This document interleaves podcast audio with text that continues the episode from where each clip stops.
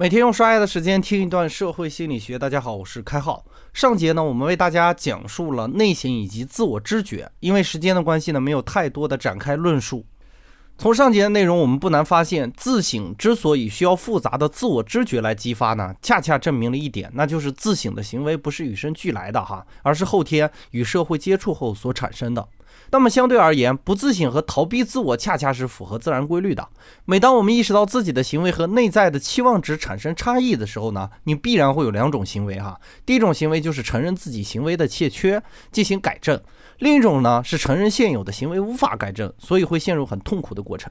好比你说话啊，总喜欢用特定的词汇作为口头禅，比如有的人喜欢用说真心话来开头哈，侧面的反映出他自己行为的不自信。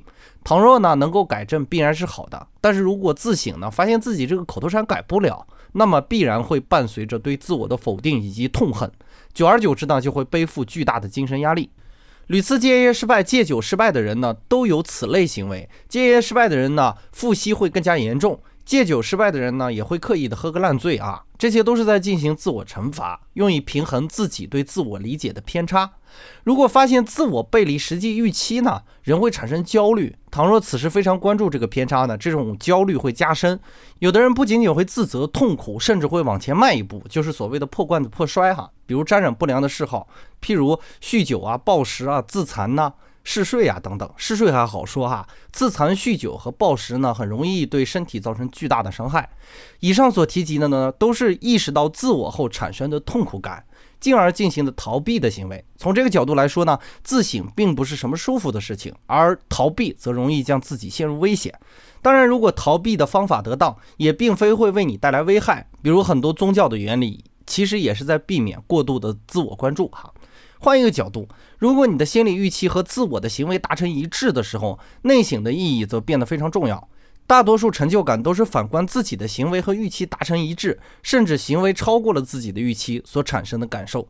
另外呢，自我关注还会不断的提醒自己不要犯错哈，避免惹上不必要的麻烦，甚至呢可以让人符合自己的道德标准。这些呢都是自省的重要意义。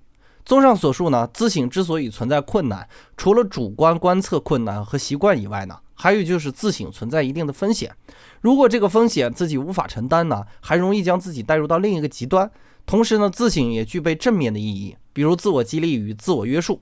所以呢，在尝试自省的时候，要注意循序渐进啊，从一些小的问题入手，试探性的入手啊，就像我们的射星一样，不是一篇文章教会你怎么理解社会心理学，而是慢慢的一点一点的渗透。只要你有耐心呢，我保证你能获得一个完整的内容。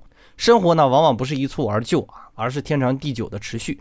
本节的概念就播讲到这里，感谢您理解今天射星的主要内容。更多内容关注微信公众号“开号御书房”，我们下工作日再见。